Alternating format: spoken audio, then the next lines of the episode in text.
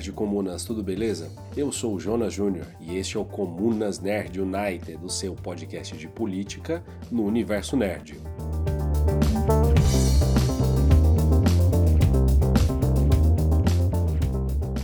Bom, pessoal, é isso aí. Estamos de volta aqui para mais um episódio do Comunas Flash, que vamos debater rapidamente algum tema do universo nerd e político. E este episódio, ele nasceu graças a um camarada nosso que já gravou conosco. Para quem nos acompanha, sabe que gravamos um episódio do Tio Patinhas. E nesse episódio nós tivemos como convidado o Gabriel Vinícius, que é responsável por cuidar de um canal no YouTube que fala sobre HQ chamado Garo Quadrinhos. Como nasceu a ideia de gravar esse episódio? O próprio Gabriel fez um post no Twitter dele falando sobre essa HQ, o sistema. Portanto, ali surgiu a ideia da gente gravar em conjunto esse episódio e nós vamos falar hoje sobre essa HQ, que, por sinal, tem uma história muito engraçada como ela veio parar nas minhas mãos. Há muito tempo atrás eu tinha um livro do Gabriel Garcia Marques, 100 anos de solidão, e eu já tinha lido.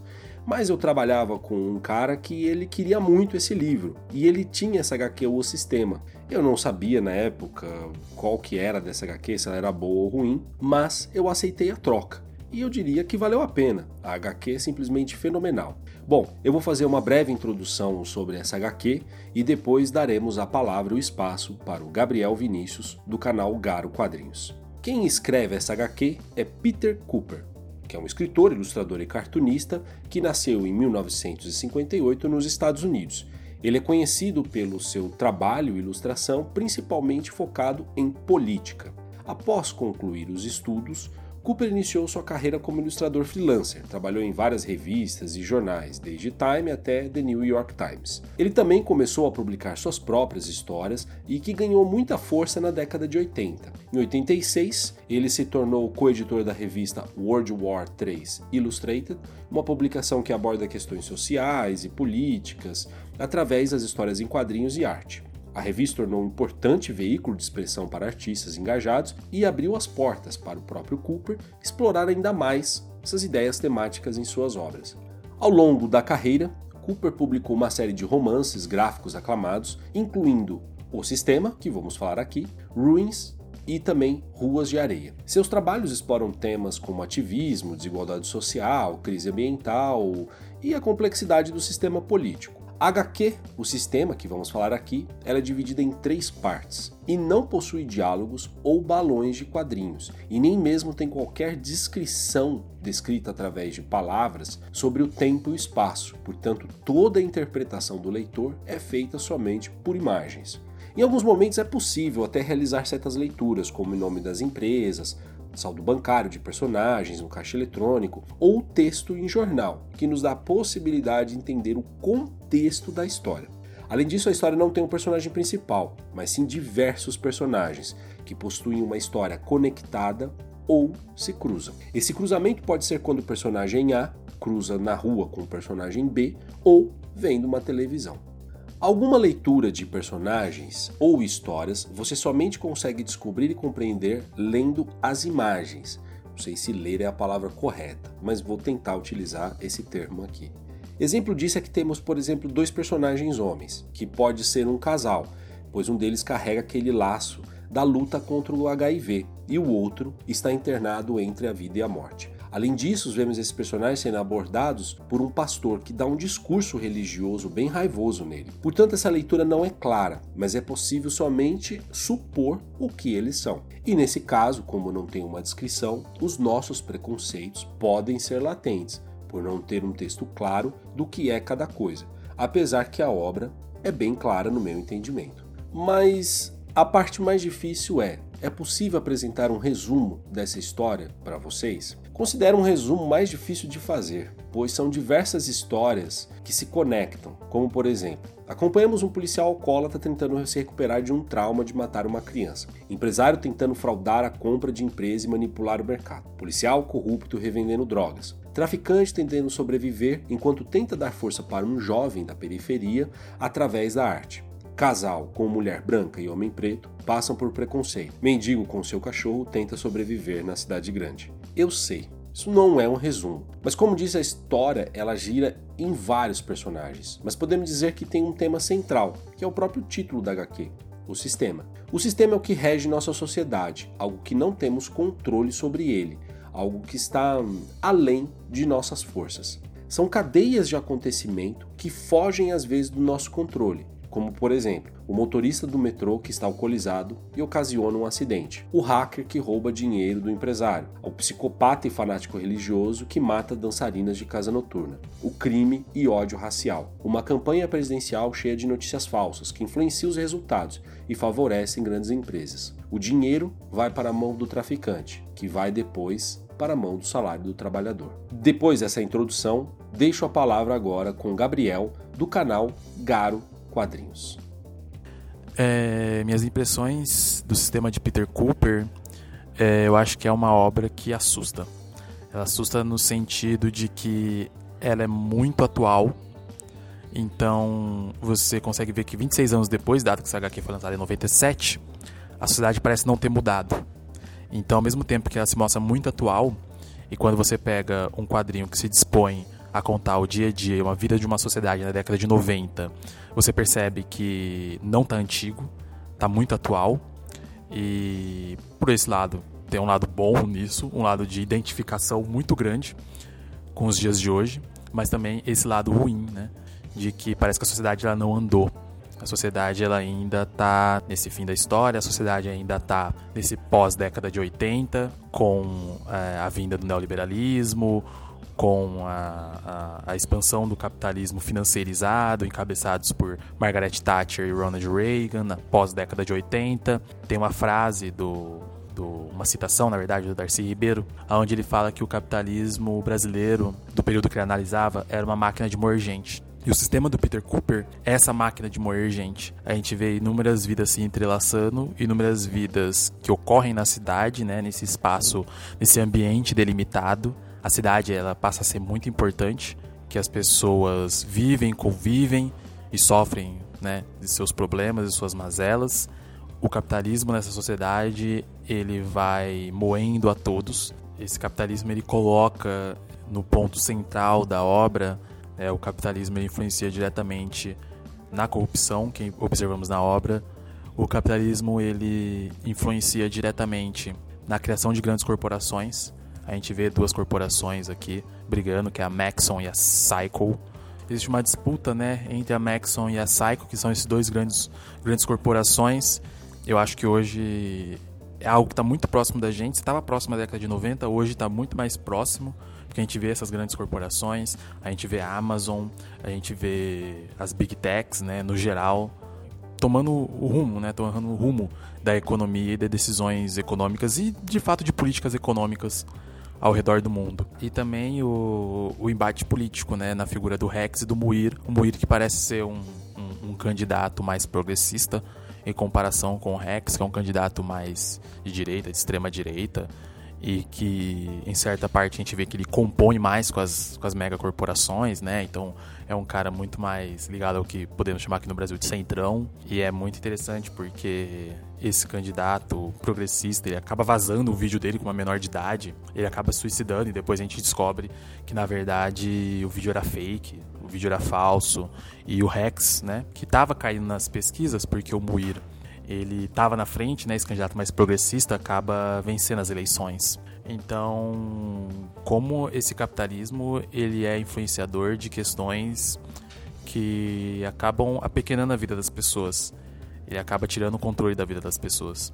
E não só isso também, mas uma parte muito importante aqui é quando a gente fala do racismo.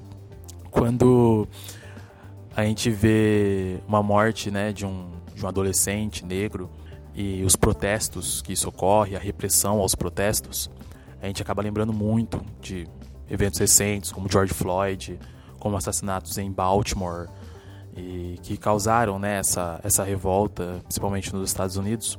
E quando a gente lembra que também na década de 90 a gente teve Do the Right Thing, né, que é o, o acho que um dos melhores, se não o melhor filme do Spike Lee, a gente vê também como a sociedade ela parece, na verdade não parece, né? Como a sociedade também ela não mudou, né? Ela não muda. E é impressionante como a gente olha obras da década de 90 e acaba essas obras acabam se refletindo nos dias atuais, né?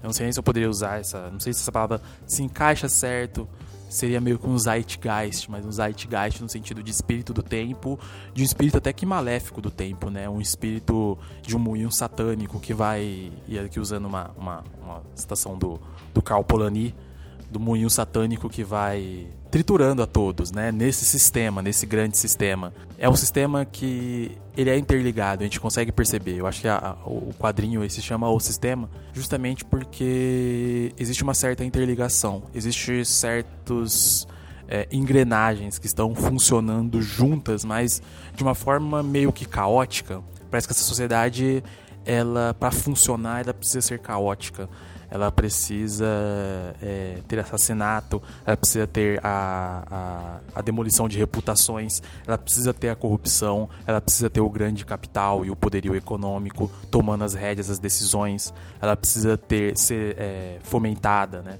por notícias falsas, ela precisa funcionar com base no racismo. A gente sempre pensa no sistema, né, muitas vezes, como sendo algo harmônico, né? Mas eu acho que o que o Peter Cooper quer dizer nessa obra é que esse algo harmônico, na verdade, ele não chega a ser muito harmônico, né? Para funcionar, ele precisa do caos, ele precisa ser caótico, ele precisa é, destruir a vida de umas pessoas.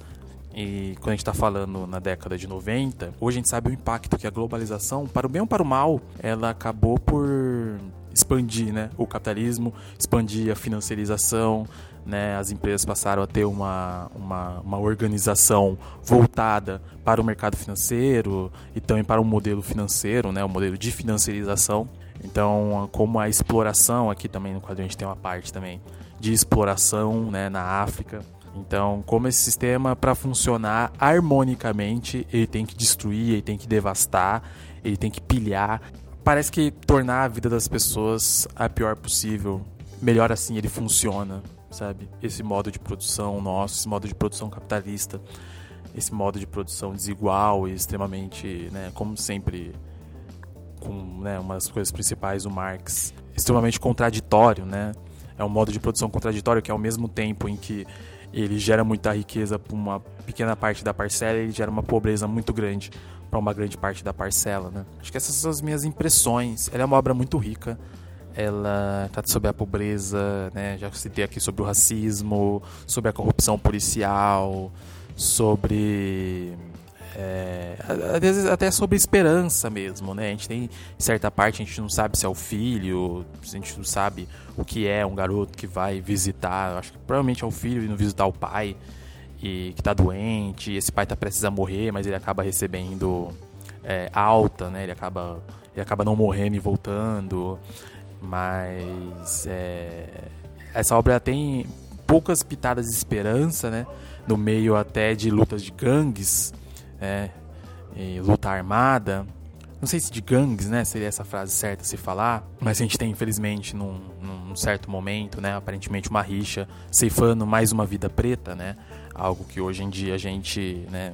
De forma, de forma vil e cruel, muitas pessoas já se acostumaram, né? Da, no fim de Vidas Pretas. A gente tem o que abre né, a história, né, um, um, como se fosse um bordel, na qual é, as mulheres têm que ir lá saciar os desejos e as perversões né, de pessoas ricas e a gente percebe que visivelmente essa não é a vida que elas queriam ter. Elas são obrigadas a estarem ali porque elas precisam pagar boleto, elas precisam ter uma vida, né? E como, como eu já disse, toda essa história vai sendo permeada por uma, por uma disputa política, é, por uma disputa econômica, pelo poder, pela, pela primazia de duas, dois conglomerados, de duas empresas capitalistas gigantescas. A ironia, né? Eu acho que a ironia desse quadrinho é que aparentemente na última página um dos, dos empresários, né? Ele por algum motivo, né, eu acho que os empresário, o empresário da Maxon, por algum motivo ele tem uma, uma bomba radioativa e ela é achada no final, né, por um por um mendigo e pelo cachorro dele. E aparentemente a última página que a gente tem é que essa essa bomba ela explode, né? Então, no meio de tanta tanta dor, tanto sofrimento, a ironia é que parece que esse sistema ele vai ele, ele acaba ruindo. Esse sistema ele acaba ruindo não pelas contradições de si mesmo, porque para funcionar ele precisa dessas contradições, mas mais do que isso, ele acaba ruindo por puro acaso. Então acho que essa é a ironia. E eu também gostaria de comentar também uma outra parte aqui, que é sobre um policial que acaba matando uma criança, um policial que fica na verdade um detetive que acaba matando uma criança e fica extremamente atormentado com isso. Também é uma questão, né, muito atual também. A gente vê aqui no Brasil, no resto do mundo, uma, uma polícia, né? Aqui no caso é um detetive, né? Mas uma polícia extremamente despreparada, né? Uma polícia que e nos Estados Unidos também, né? A gente tem sempre que lembrar que esse sistema, o Peter Cooper está fazendo esse sistema de uma ótica norte-americana. E como esse sistema, é, essa figura desse detetive, não só a corrupção do policial, mas é, esse despreparo e essa morte desse detetive está ligada diretamente com o despreparo da polícia norte-americana, né? Com os inúmeros vídeos que a gente vê de policiais norte-americanos é, é, parando o carro de pessoas negras e atirando em pessoas negras, seja com é, bala letal, seja com taser. Até como a gente viu com o George Floyd colocando o, o joelho no pescoço. Não, eu acho que a gente não pode se enganar. O sistema do Peter Cooper está olhando muito para os Estados Unidos, ele está olhando muito para esse capitalismo norte-americano que se financiariza, que é apoiado por Bill Clinton, né, do Partido Democrata, que é posteriormente sustentado por George Bush e tantos outros presidentes, né, que não, não também por Obama, né, esse capitalismo norte-americano, esse capitalismo financiarizado, ele existe aquém do político da vez. Mas não se engane, porque o sistema do Peter Cooper, ele também está falando de um capitalismo global. Esse capitalismo norte-americano se espalhou para o resto do mundo. E hoje o neoliberalismo, que afeta a vida de todas essas pessoas dessa cidade, do sistema, ele está em todos os cantos da nossa sociedade ele acaba afetando a vida de todos. Então, assim, eu acho que a identificação dessa obra, a gente olha para esse quadrinho, a gente vê talvez um conhecido, um amigo, a gente anda pelo centro de São Paulo, que é um centro que ultimamente está extremamente abandonado, e a gente vê o sistema acontecendo ali. Aquilo ali é o sistema do Peter Cooper, aquilo ali é o sistema capitalista, aquilo ali é uma máquina de moer gente que só funciona porque é desse jeito e não funcionaria de outro jeito. Ele precisa dessa contradição, dessa desigualdade, dessa pobreza. Eu acho que é isso. Bom, ó, pensei que eu ia falar há pouco tempo, falei muita coisa aí, cara. E obrigado aí pela, pela, pela colaboração aí, por ter pedido a colaboração, cara. Beleza? Falou, um abraço.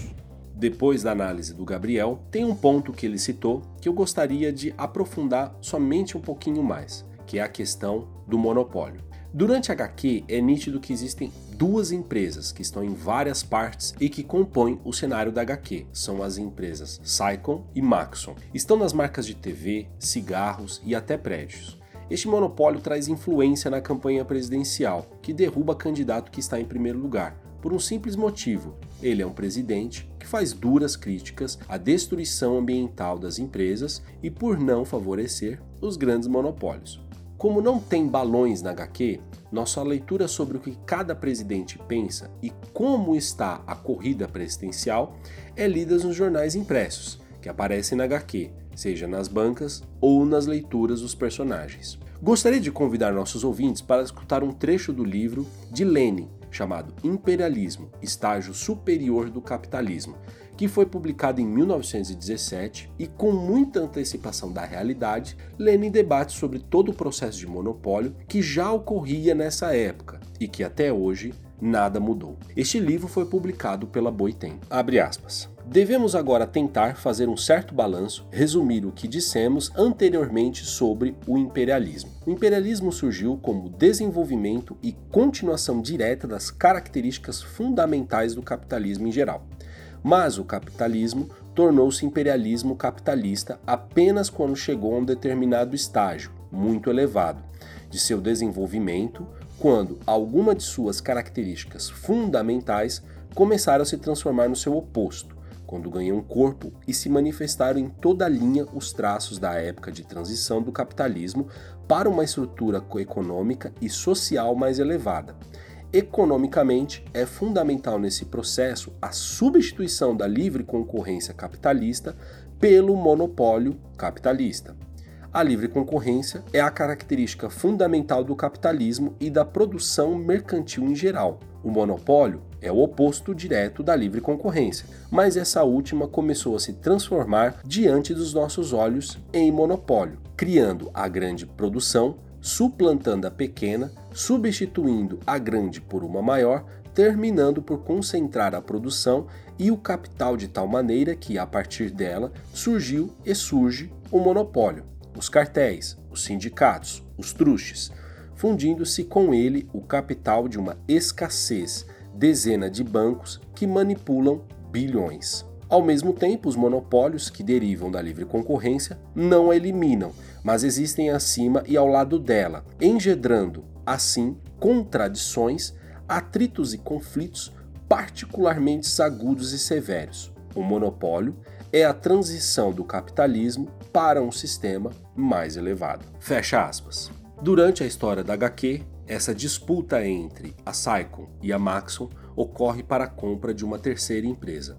No fim, ambas empresas se fundem e se tornam um grande monopólio. E se você gosta do Comunas Nerd United e do Gabriel do Garo Quadrinhos, por favor, nos sigam nas redes sociais. Os contatos do Gabriel Vinícius do canal Garo Quadrinhos estão na descrição deste episódio, mas você pode encontrá-lo no Twitter como arroba Quadrinhos e também no YouTube como arroba Garo Quadrinhos. Muito obrigado a todos, até a próxima e um grande beijo. Comunas Nerd United, o seu podcast de política na cultura nerd.